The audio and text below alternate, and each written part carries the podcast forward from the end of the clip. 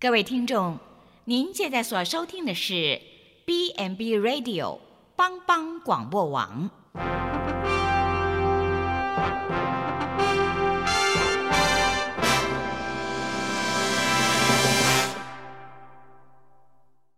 即将为您播出的是由萧锦峰牧师主持的《爱琳福气》。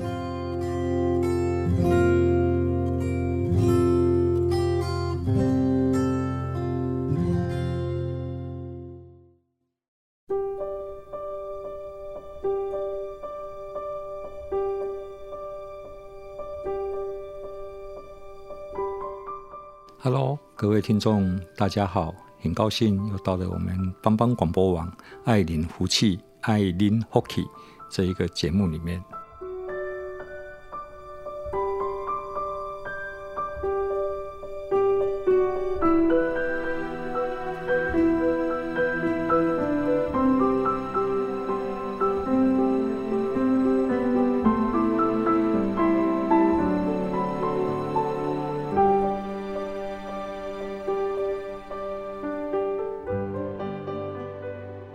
其实，可能长期啊来收听这个节目的听众，你慢慢会觉得啊，萧牧师没有谈很多圣经的大道理啊，其实都是从一些生活的一些小经验啊，甚至是看了一本书，或是听了啊一首音乐啊，甚至是有一个报章杂志啊，说是今天早上起来啊，上班途中在。这个途中所发生的一些新鲜有趣的事情，常常从这些有趣的事情当中，或是你看到的一些杂志、报章的一些文章里面，其实常常对我们的生命是有一些大的启发。那我就会觉得，圣经是一本啊让我受益良多的一本书。它里面有一些经文啊，就短短的几句话，那就能够让我们啊思考非常久。然后，当我们愿意按着圣经的话去做的话，对我们的生命就会有极大的帮助啊！耶稣在圣经里面曾经有一次，他对着众人说：“啊，我是世界的光，跟从我的就不在黑暗里面走。”啊，耶稣把自己比喻是光，那光就是有照亮、指引。那我觉得光也是有一个力量。好，那我们常说一个人要发光发热啊，光跟热会放在一起，那代表它是有力量。那今天我就要跟各位来聊一聊啊，我们来点燃心中的光啊，就是说，让我们的内在的力量啊，把它发挥出来。其实，我想我们应该都会承认，这个时代是不断在改变啊。这个时代的一个趋势就是说，当你不想改变的时候，你就会被抛在后面。那到底改变是好还是坏？那有时候常常就是看你用什么心态去看它。你的生命的特性是不断会前进的，每个阶段会接触不一样的人。像我们的婴孩，我我我们我们刚生下来的一个小 baby。他的生命是不断在前进，所以有人开玩笑说，婴孩为什么生下来会哭？因为他一生下来就慢慢步向死亡的道路，他慢慢长大，慢慢长大，有一天他会变老。除非说科技将来有非常大的一个突破，可以让让人可能多活个二三十岁啊，这个目前是可行的啊，甚至长生不老。那我觉得这是不可行的，因为生命的长度其实是掌握在上帝的手中。但是你的生命精不精彩？这个是你自己可以去掌握的，所以在我们的成长的过程里面，我们会面对啊一些世界价值观的改变，甚至我们会跟人家有一些年纪的互动，所以我们常常要用一个不一样的眼光来看待自己，还有还来认知这个世界，而且我们要从跟人的互动的经验里面，还有社会的变动当中，我们得到一些经验，好来让自己来成长。那我觉得你，你你怎么样来看待一个改变的世界？怎么样让你的心中永远保有热情，让你的内心的力量永远都是那么的有热忱，可以来面对这个变化的世界呢？啊，我我个人就是有一些体验了哈。啊，我我觉得第一个就是我们要学习啦，啊，学习。啊，那因为什么？因为人生就是一所学校哈。其实人的一生都是在学习的过程里面嘛。哈，所以你的学习。你的成长并不会在你学校的一个毕业典礼，然后就画上句点。我就记得我去年去参加我孩子大学的毕业典礼，他是读那个五年一贯的，就是说五年把它读完哈，就连硕士都拿完。好，那好像他人生的学习就到一个段落，但是其中有一位啊学校的老师，他在面对这些毕业生，他在给他们勉励。他有一句话，他说：“他说里面的学习不会只是拿到这张毕业证书而结束。”这个只是你人生学习里面的一个落点，而不是一个终止的一个据点。好，那像我的孩子，他也跟我说：“哎，爸，我我还想继续再读啊，甚至有机会的话，愿意到国外再读。”当然，我孩子现在他一边在打工，在存他将来要到国外去读书的那一个那个费用。那我我觉得这样是好的，是是值得。被鼓励的，然后学习也不是只有在学校哈啊，学习在社会上你也可以学习。可能你你觉得你对于一个有系统的一个知识，当然那很好。可是你觉得你有一些啊，因为经济因素或者时间的因素，你目前啊还不想就是长期在学校里面，那也 OK。我告诉你，社会就是一间最大的一个学校哦。那这是一个超级大学堂。那会有很多知识让你迷惑，那当然有一些知识让你兴奋，然后你也会碰到困难，但是你也会有喜悦。那不管处在任何的一个环境的学习里面，我们都用谦虚的态度去面对每一天所遇见的人事物，这个对我们的将来的成长会有极大的帮助。我记得有一本书啊，它叫做什么？地球是平的吧？哈，当然我们知道地球是圆的，哈。但是他说地球是平的，为什么他要提出地球是平的呢？他是说现在我们变成一个无国界的一个社会啊。以前我们要出国，很多的关卡很困难的。我记得在台湾早期，如果你要出国去观光的话，你还要交四千块，我记得是四千块了哈，详细数目是忘掉了，还要交四千块的所谓观光税，也就是说你要。把台湾的钱拿到国外去花，你在那个换位外币的过程里面，你会损失国家的外汇，所以政府要给你抽一点钱。那所以以前要出国就是非常困难，那关卡很多。那现在要出国太简单了，为什么？因为到处都是免签证了，而且呢，也透过网络的一些应用、一些资料的搜寻，你要去到日本，譬如说到日本去，那到日本去，你几乎不用有太多的所谓语言上的障碍。当然，他们是讲日文，哈。但是因为日本它有汉字啊，所以它常常有时候一个招牌一个什么一个站牌，它有一半的汉字，然后会有一些的日文。你大概用汉字那个看一看，然后日文你看不懂的就用猜的，大概八九不离十。而且他们的 APP 做得很方便，所以真的是一个无国界的啊。譬如说欧盟，他们欧盟的国家，他们的国界是没有的，就互相随时都是可以往来的，然后签证也容易拿得到了，所以。地球是平的，这个概念就这样来。那地球是平的，带来好处嘛？带来我们的知识的扩展非常的快速。你愿意的话，你可以看到很多以前你所不了解的事物，学习很多新的知识，然后透过一些跟国外的人际互动，会了解他们的文化。OK，但是因为也是因为这样子太快速，人可以交流资讯交流，然后也带来什么？带来快速的竞争。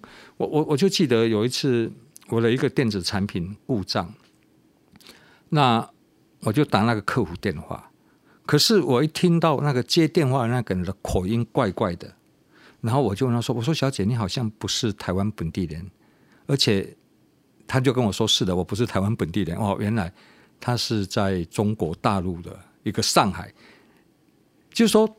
台湾产品你故障了，你有问题要问，你打客服电话，结果他是把你转接到中国的上海，然后是当地的人在接头中电话，那代表什么？代表因为语言没有太大的障碍，所以我们可以做的工作，其实别人也容易来取代我们。所以为什么现在很多国家就是还是会回到比较保守的那一种保守主义，就是说那个有一些工作被人家取代了。所以，这样所谓就带来竞争啊，就带来竞争。所以，《地球是平的》啊，这一本书的作者，我记得他是个记者哈，他就里面有讲了一个故事了哈。他谈到说啊，在非洲啊，每天早上当太阳升起的时候，就一定那你有一只羚羊就已经要赶快跑，快跑，而且要跑很快。为什么？因为你没有跑很快，后面的狮子马上追上你，然后把你当做它的食物。然后同样的，在非洲，当太阳升起的时候，有一只狮子。一大早，它不能睡懒觉了，它也要起来，赶快跑，赶快跑，做什么？要追上那一只跑得比较慢的那只羚羊，把它当做食物。这听起来好像很残酷，可是有时候你来看看我们现在的世界是不是这样？你以前可能只是跟你班上的同学竞争，你现在是可能不小心你就要跟全世界的学生来竞争，为了要拿到一个好的学校的一个招生的一个名额。你企业也一样，你企业现在包关税保护，当然现在这个中美贸易战可能看来又有一点关税保护开始逐一抬头，可是，在以前，我相信这个只是一个暂时的，长期以来，你会发现。你以前你做出来的产品，你只是能够来面对国内的消费者，然后对争自我竞争。可是你要面对的是什么？你要面对的是现在开始你要面对的是非常多的产品会进到我们的国家来，会进到我们所熟悉的领域，所以我们是跟全世界在竞在竞争。所以如果你不成长，你不长进，也就是说，如果你不学习，那我告诉你，你就会被远远的抛在后面。谈到这里的时候，我们先休息一下，等一下再回来。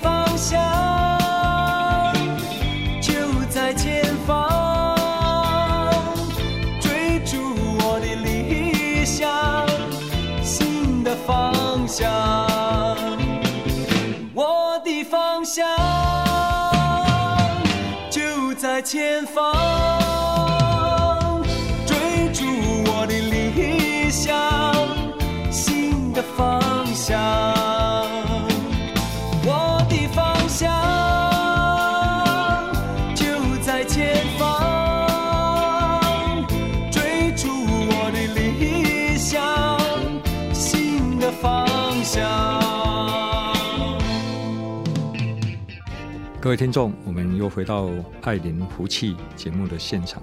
刚才我们谈到世界正在改变，也确实是的。我们来谈到有一本书叫《地球是平的》，谈到非洲的羚羊跟狮子一大早起来就是要跑，不管你是羚羊或是你是狮子，早上一起来就是要赶快跑。这听起来是非常的残酷，可是也目前是社会的一个常态。所以世界在改变，当你不愿意成长，你不愿意改变，那你就会被淘汰。所以，那个内心的力量很要紧。一个就是你要有学习的那个欲望，哦。所以，有一句名言就说：“学习的美妙之处就在于没有人能够拿走你所学到的知识。”好啊，我要再次强调，学习不一定只有在学校里面，你在社会上，你可以其实有很多的学习。你你待人接物、为人处事，那也是一种学习。然后呢，你就算没有进到正式的学校，你常常有时候要保持那一种学习、求知的那一种欲望，一定要有。你不要每天当在当他把自己当做一个井底之蛙，那你还以为你是在一个一个一个一个大的海洋里面，那别人看来你是一个井底之蛙。所以股神巴菲特他就讲了一句话了，我觉得不错，来跟各位来做 share。他说：“做你没有做过的事情叫做成长，做你不愿意做的事情叫做改变，做你不敢做的事情叫做突破。”好，所以我们每一个人对自己有一些的期许，还有一些的热情，用积极的态度面对人生，不断的自我成长。啊，肖牧师现在每一个月啊，大概固定的会看五本杂志。好，那这五本杂志呢，啊，其中有一本一定是跟信仰有关，因为那跟我的专业是有关的。有一本是，当然我不要制度性的行销，有一本是跟商业目前的经济有关，因为这是目前大家很关注了。那我常常也透过来这一些杂志呢，啊，它可以给我一些的帮助，以致让我的讲道。啊，不会脱离现实，好。然后有一本呢，啊，是跟我的兴趣有关的，好，模拟飞行，好。然后有一本呢，是所谓的跟美学设计有关的杂志，因为我非常喜欢摄影，我喜欢美的东西，我也喜欢去博物馆，我喜欢看一些好的建筑。那这一些呢，都是在丰富我人生的视野，这其实也是我的学习的。然后我每一天也会读一篇别人的讲章，看看同样的一段圣经，那别人是怎么讲的，那我怎么讲？那我从那当中我也学习到别人的一些经验。所以有时候我们常常透过学习，就站在巨人的肩膀上来看世界，可以看得更远，也可以看得更宽广。所以我们真的是需要不断的来自我的成长。好，那第二个，第二个怎么样点燃你内心的那个力量呢？就是关怀啦。哦，就是关怀。哦，我们要去洞察别人的需要啊。其实我们不能否认哈，网络给我们很多的便利性跟帮助。可是网络也慢慢在载制我们的视野。它它是个迷人的世界啊，五光十色的内容非常的丰富，有许多吸引人的元素在里面啊。不管你的三 C 平台，或是五寸、七寸还是十寸的手机。我们的眼界不应该只是停留在那一个小小的几寸几寸的那个框框里面啊！有时候我们的眼睛要抬起来，看看，去跟人家的眼神有接触。其实，当你愿意抬起头来看看别人，去观察他们，给人家一个适当的微笑，这就是你对这个世界做出的一个很基本的一个关怀。而且，当我们愿意多对人有兴趣、多一点的关怀的时候，你会发现到真实世界的需要。你发现每个人都需要尊重，每个人需要爱。其实，当我们愿意去多一点关怀别人，你发现其实每个人都有他的生命的故事啊。曾经在一个机构里面，这个机构是比较会去啊收容一些所谓比较中下阶层的一些有身心障碍的啊，有一些是比较家庭的关顾比较少的。那这一些人会住到里面去，就甚至有一些人是家人是不搭理他们的。但是有时候我去到那里的时候，我我是愿意停下脚步的。我我用我的眼睛去跟他们眼神做接触，让他们知道我关心他。所以当他们信任你的时候，有时候常常你从他们的生命故事里面，你会发现哦，他们也是一个很不容易的人。他们可能以前有一些人可能是伤害过别人，也可能犯过什么错，造成家庭的一些的创伤。但他们现在，他们在这里，他们其实是慢慢在学习，然后他们也从他们的生命故事里面呢，他们去做一些的所谓反省跟省思。所以，当我去关怀他们，我了解世界上有这样一个人的时候呢，你对他们就会多一点点的体贴跟同理了。你不再是去去计较他的过去怎么样，而是你是看到他们的生命的未来，看到他们的潜能，然后你好好去跟他们互动，去关怀他们。常常你有时候从他们的回馈里面，你也会得到非常多的帮助。所以有时候我们人与人之间，常常就是来去匆匆啊。与人啊，你好不好啊？很好啊。啊、昨天晚上睡得好吗？啊，很好啊。我们人与人之间，常常有时候就是比较表面上的。啊，但是如果当我们真的愿意更敞开心啊，去关怀人的需要，你会发现，哎，其实别人有很多的地方值得你学习，当然别人也很多的地方需要你的协助。那我们愿意这样去做，那这个世界就会更美好，人际关系会越来越紧密。那当然这个是需要时间的，然后我觉得更重要的是也是需要耐心的。好，所以观察自己还有别人，并且洞察彼此的需要。那也不要忘记啊，当当我们一个人会感觉到有幸福感的时候，是因为你愿意也能够真诚的去关怀有需要的人。这个世界因为有我而会变得更好啊！我们住在一个社区也是一样哈，一个社区如果大家都很冷漠，我们都不去关怀，也都对社区是。是比较不 care 的，那我们这个社区的居住的环境安全可能就会受影响，对不对？那小偷进来，他在里面晃了半天，竟然都没有人去关心他。哎，先生，你是要找谁吗？你是哪里来的？那所以有时候当你冷漠的时候，整个集体的冷漠，然后就造成我们的不安全感，也会造成我们的伤害。所以，我们除了要学习以外，我们也真的要多一点的关怀这个世界的需要。我们先暂停一下，等一下再回来。这世界乍看之下有点灰，你微笑的脸有些疲惫。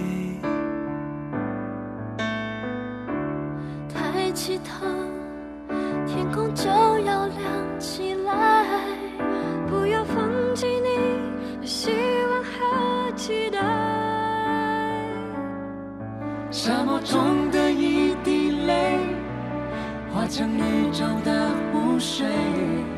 真心若能被看见，梦会实现。手牵手，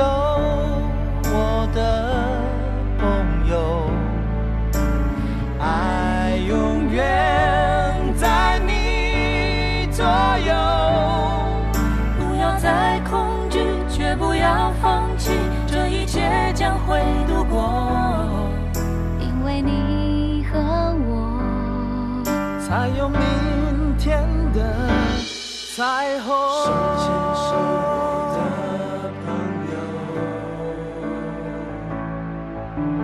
爱永远在你左右，这一刻。不要躲在害怕后面，这个世界需要多一点信念。那纯爱不会真的将你打败，你将会意外生命的光彩。风雨过去那一天。悲伤就要停下来，感觉你身边的爱，它存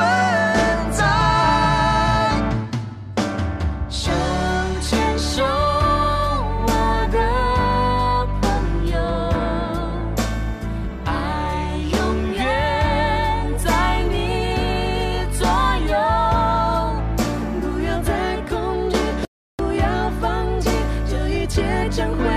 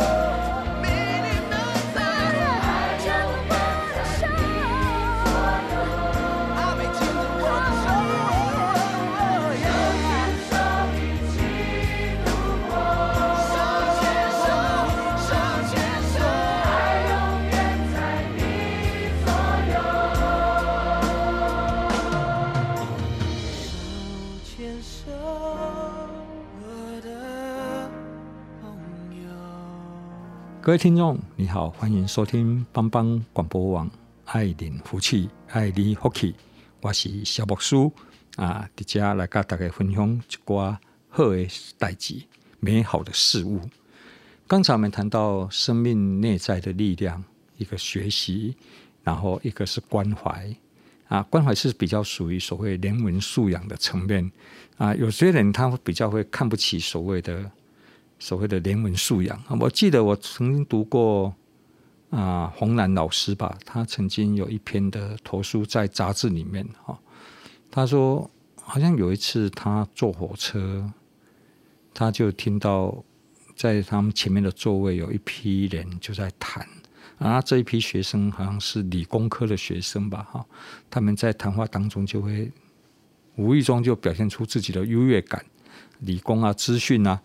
啊，他们觉得很难考进去，然后他们就是说啊，那些读联文的、读文文科的，好像觉得这个社会是不需要他们，这个社会的进步都是要我们理工科的。哦，那这个洪兰老师他听了有一点内心有点不以为然了哈，所以他在那一篇文章里面，他也没有当场去去纠正他们啊，或是跟他们讲什么话，他回来就写了一篇文章，他他说其实。一个社会的进步，一个社会的能够人与人之间能够更好、更幸福，其实不是只有一些硬邦邦的经济的东西，或是电子资讯的东西。他说，理工科很重要，但是文科也非常重要。为什么？因为常常文科是在培养人文素养的一些科系跟学习的领域。他说，当一个社会如果有所谓人文素养的时候呢，这个社会就会变得更美，会变得更好哦。啊，当然，他就举了一个实例，举到那个美国南北战争的时候，北军有一位啊指挥官哈，他所在一个一个一个一个阵地里面哈，那那那那是一场决战。那这个指挥官他是在大学里面，他以前还没有当军人的时候，大学里面他是教授希伯来文的。那他也是一个虔诚的一个基督徒。然后呢，南军呢要攻上来，要把这个阵地把它攻下来。然后他一直等不到援援军，你知道吗？但是他们的士兵又比对方的少太多了，然后弹药也快没有了。但是因为他有丰富的人文素养，他就觉得说，如果今天我放弃了这个地方，那整场战役一定受影响。那许多的所谓的美国的黑奴，他们大概他们命运就会受影响，也会被改变。他有这样的一个人文的素养，哎，来关怀他们。所以后来他就下令说要死守。所以当他看到南方的军团冲上来的时候，他就说：“弟兄们，我们今天不是只为我们而战，我们得为许许多多我们不认识的人而战。你想看看，那些人如果就回到所谓以前的奴隶制度，那你看看他们的孩子，你看看他们的家庭，他是受到多么大不公平的对待。所以，我们今天其实不是只为我们而战而已，我们也是为其他人而战。”那他为什么会讲这种话？我我洪兰他的意思好像就是说，如果你今天太过于理工，你太过于会算计，你大概说弟兄们，我们准备逃命吧，反正反正就是这样子吧，哈。但是他说他有那种丰富的人文素养，就是说林文素养就是看到别人的需要了，哈。所以他就说，我们说上刺刀吧，我们一定要守住这个阵地，等待援军来啊。所以他主动进攻，就冲下去了。冲下去，那个南军看到哎，这群士兵怎么冲下来？莫非他们背后有什么援军已经到了吗？啊，所以呢，那整个那个士气就马上就改变了，变成这个张伯伦上校他所领导的这个北军呢，就打败了那一些南军的那个进攻，然后守住了这个阵地。也因为这个阵地呢，就扭转了整个美国南北战争后面的一些重要战役的那个结果。洪兰说，这就是人文素养的那个重要性啊。啊，人文素养的重要性。那有时候我给他想一想，这个也是非常有道理。哦，当你能够多想到别人，而少想到自己，那个是有力量的，那个是有力量的。所以我们看到现在非常多的所谓社会福利这样的精神，都是从哪边？都是想到想到别人，不单顾自己的事，也要去想到别人的需要。所以，我们开始有社会福利，有社会福利，就让一些比较弱势的人，他可以日子过得比较跟正常人一样，不要差太远。那整个社会的安全网会被建构起来。所以，教育也是这样子。当我们会想到有一些比较贫困家的孩子，他们没有办法受教育的时候，他们的生命、他们的生活就一辈子被定义了，就是在一个最底层的、最失败的一个黑暗的一个一个一个角落里面。可是，当我们愿意看到他们的需要，所以教会早期许多宣教士，他到世界各地去，他都广设教育。就是说，这就是所谓连稳的素养，所以这个有力量，所以整个教育一提升一起来，整个国家就被带上来了。我们先暂停一下，等一下再回来。